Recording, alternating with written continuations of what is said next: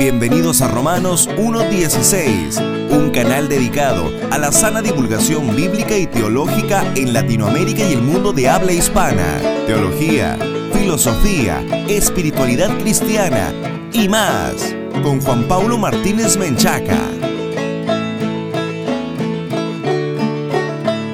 Bienvenidos patrocinadores y amigos a un nuevo programa de Romanos 1.16, el encuentro de divulgación bíblica y teológica para la sola gloria de Dios, programa consentido de todos los latinoamericanos que aman la infalible, suficiente e inerrante palabra de Dios. Un especial saludo a toda nuestra amable audiencia que nos escucha a través de la radio y de la internet. Si esta es la primera vez que escuchas Romanos 1.16, te queremos invitar a que entres a nuestro sitio web oficial www.jpaulomartinez.com para que accedas a recursos exclusivos que te permitirán estar mejor equipado para entender y aplicar la palabra de Dios.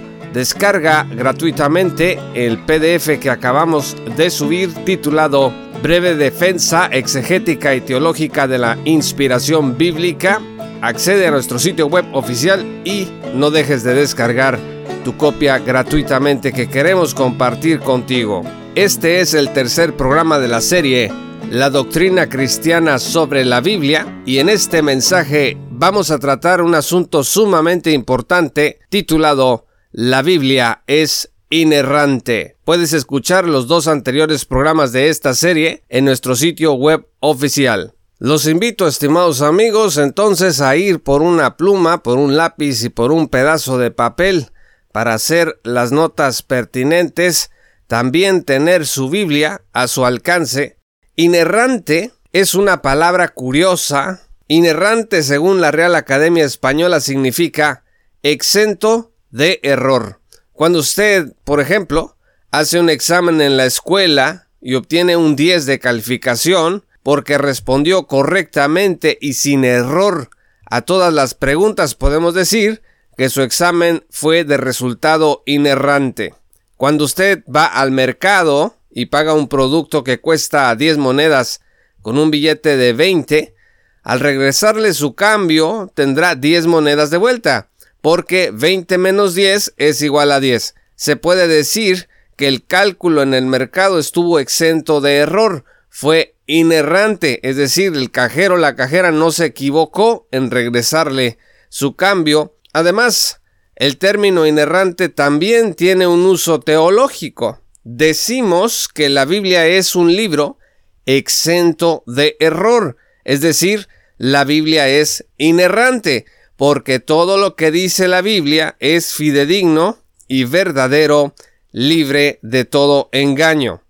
En realidad, amigos, la inmensa mayoría de cristianos a lo largo de la historia han sido inerrantistas, es decir, han confesado que la Biblia es inerrante, exenta de error. Lo creía Moisés respecto de la revelación que recibió de parte de Dios, lo creía el pueblo de Israel, lo creían los profetas, lo creía Jesús, lo creían los apóstoles, lo creían los padres de la iglesia, lo creía Agustín y Tomás de Aquino, lo creían Lutero y Calvino, lo creían los puritanos y lo creemos hoy nosotros en las iglesias cristianas bíblicas. Aunque no siempre se usó el término inerrante en la historia de la iglesia, los cristianos siempre hemos creído que la Biblia es absolutamente digna de confianza y sin error. Ciertos críticos, sin embargo, consideran que la Biblia sí tiene errores, que dice algunas cosas imprecisas, datos incorrectos, que contiene algo de mitología, etc.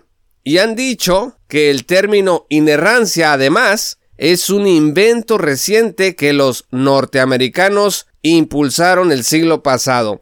Es más, uno de estos críticos ha dicho que la inerrancia es una tontería americana, pero fue de Asia y Europa que se exportó al resto del mundo la noción de que la Biblia está exenta de error. Es decir, esto nació en donde Dios comenzó a revelarse, en donde floreció su pueblo. Y hoy multitud de cristianos en Asia y Europa siguen confesando que la Biblia es inerrante. Ahora, ¿por qué creemos los cristianos que la Biblia es inerrante? Porque la Biblia lo dice. Los críticos responden a esto que la palabra inerrancia no está en la Biblia. Dicen, pues revisa la concordancia y no vas a encontrar esa palabra. Eso es verdad, amigos, pero el concepto de que la Biblia es perfecta está claramente establecido en la escritura.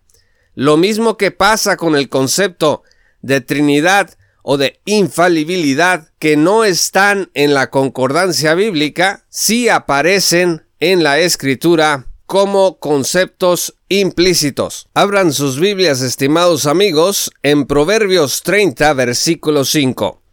Proverbios 30, versículo 5 dice, Toda palabra de Dios es limpia. Que toda palabra de Dios sea limpia significa que toda palabra de Dios es sin error ni suciedad, que la enturbie. El Salmo 12, versículo 6 añade, Las palabras de Jehová son palabras limpias, como plata refinada en horno de tierra, purificada siete veces.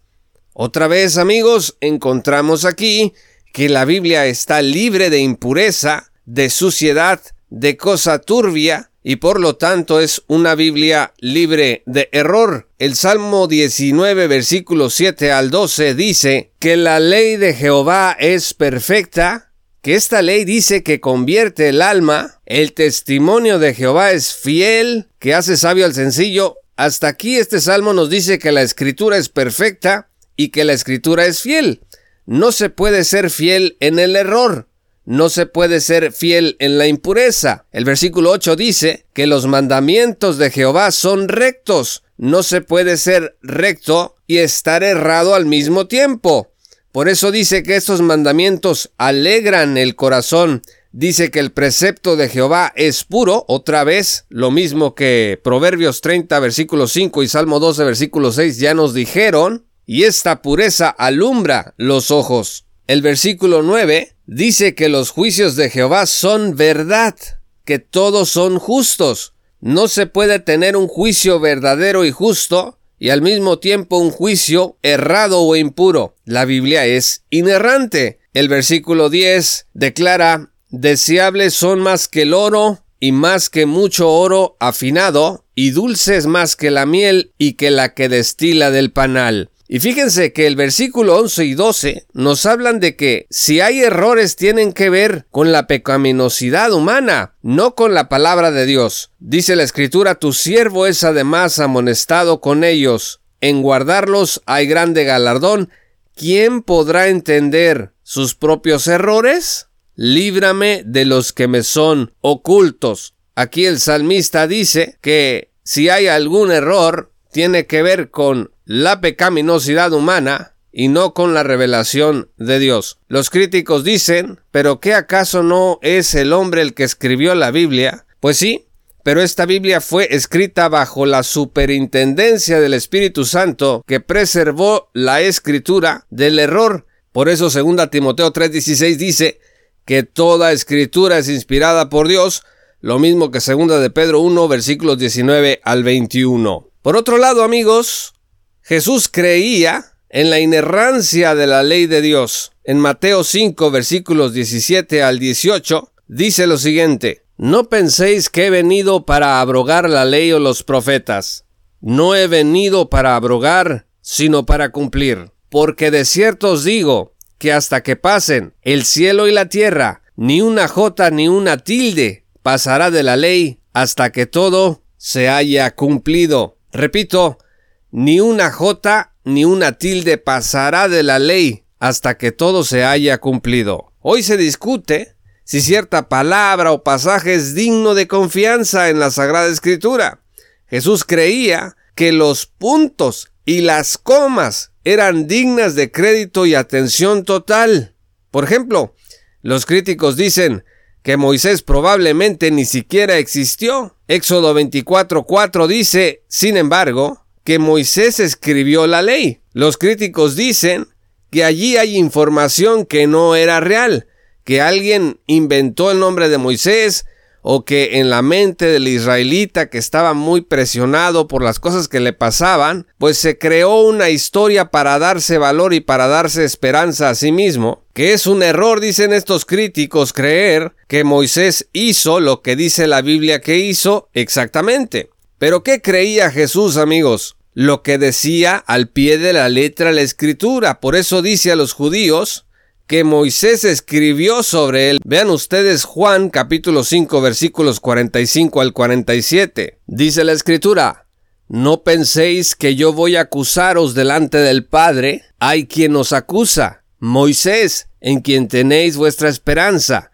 Porque si creyeseis a Moisés, me creeríais a mí, porque de mí escribió él. Pero si no creéis a sus escritos, ¿cómo creeréis a mis palabras? Aquí Jesús claramente confiesa creer en que Moisés existió y en que Moisés escribió la ley, contra lo que los críticos dicen el día de hoy. Usted y yo debemos tomar una decisión.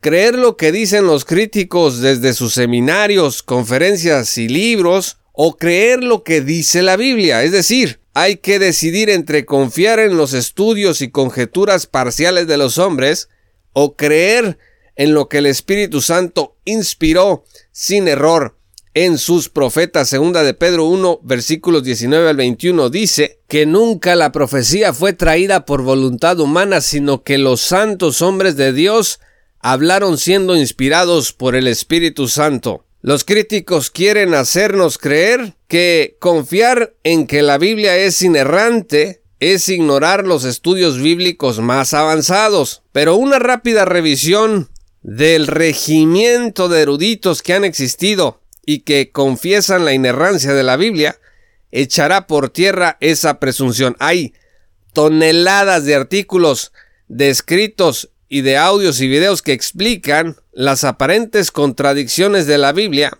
y sus supuestos errores, dándonos respuestas eficaces contra el escepticismo liberal de los críticos. Sobre la inerrancia bíblica pueden ustedes ir a consultar la Declaración de Chicago sobre inerrancia bíblica de 1978. En nuestro sitio web oficial nosotros preparamos la guía rápida para comprender la inerrancia bíblica.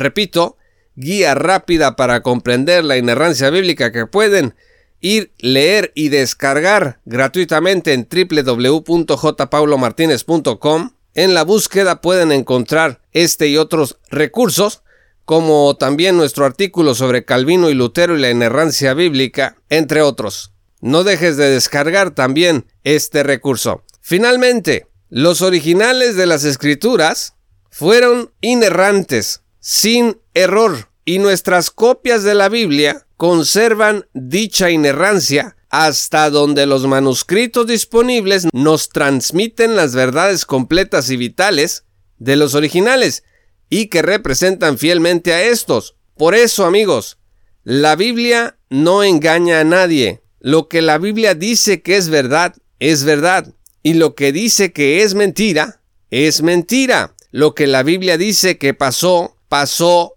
así. Y lo que dice la Biblia que pasará, así pasará. La crítica textual, y esto es diferente de la crítica de los liberales que cuestionan la confiabilidad de la Biblia, nos ha ofrecido un texto bíblico depurado con el 99% de exactitud y precisión.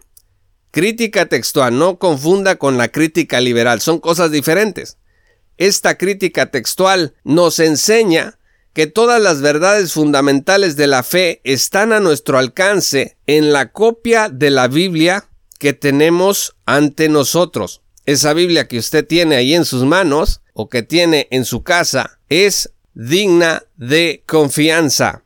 Al leer nuestra Biblia podemos confiar en que estamos ante la verdadera e inerrante palabra de Dios. En la obra de Fundamentals que fue un esfuerzo de varios hombres que enfrentaron el liberalismo de su época, hay un artículo que editó el doctor Feinberg, y este artículo es del reverendo George F. Pentecost, titulado What the Bible Contains for the Believer. qué es lo que la Biblia contiene para el creyente. Y en este artículo escribió el reverendo Pentecost lo siguiente, cito, La palabra de Dios es una semilla viviente que contiene en sí misma la vida de Dios, la cual, cuando es recibida en nuestro corazón, florece en nosotros y da fruto según su tipo, pues Jesucristo, la eterna palabra de Dios, es la gema viviente escondida en su palabra escrita. Fin de la cita.